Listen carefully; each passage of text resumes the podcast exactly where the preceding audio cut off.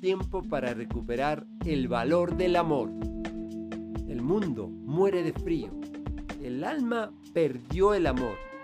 Nos hemos dejado llevar por el odio, la ira, el resentimiento y el individualismo. Inclusive pensando en cuántos gastos hemos realizado dentro de la pareja, la familia o los amigos. Pensando en muchas ocasiones en lo material, incluso llegando a odiar al otro. Recuperemos el valor del amor en lugar de fomentar el odio. El valor de compartir. El valor de la solidaridad desinteresada. De la simple entrega.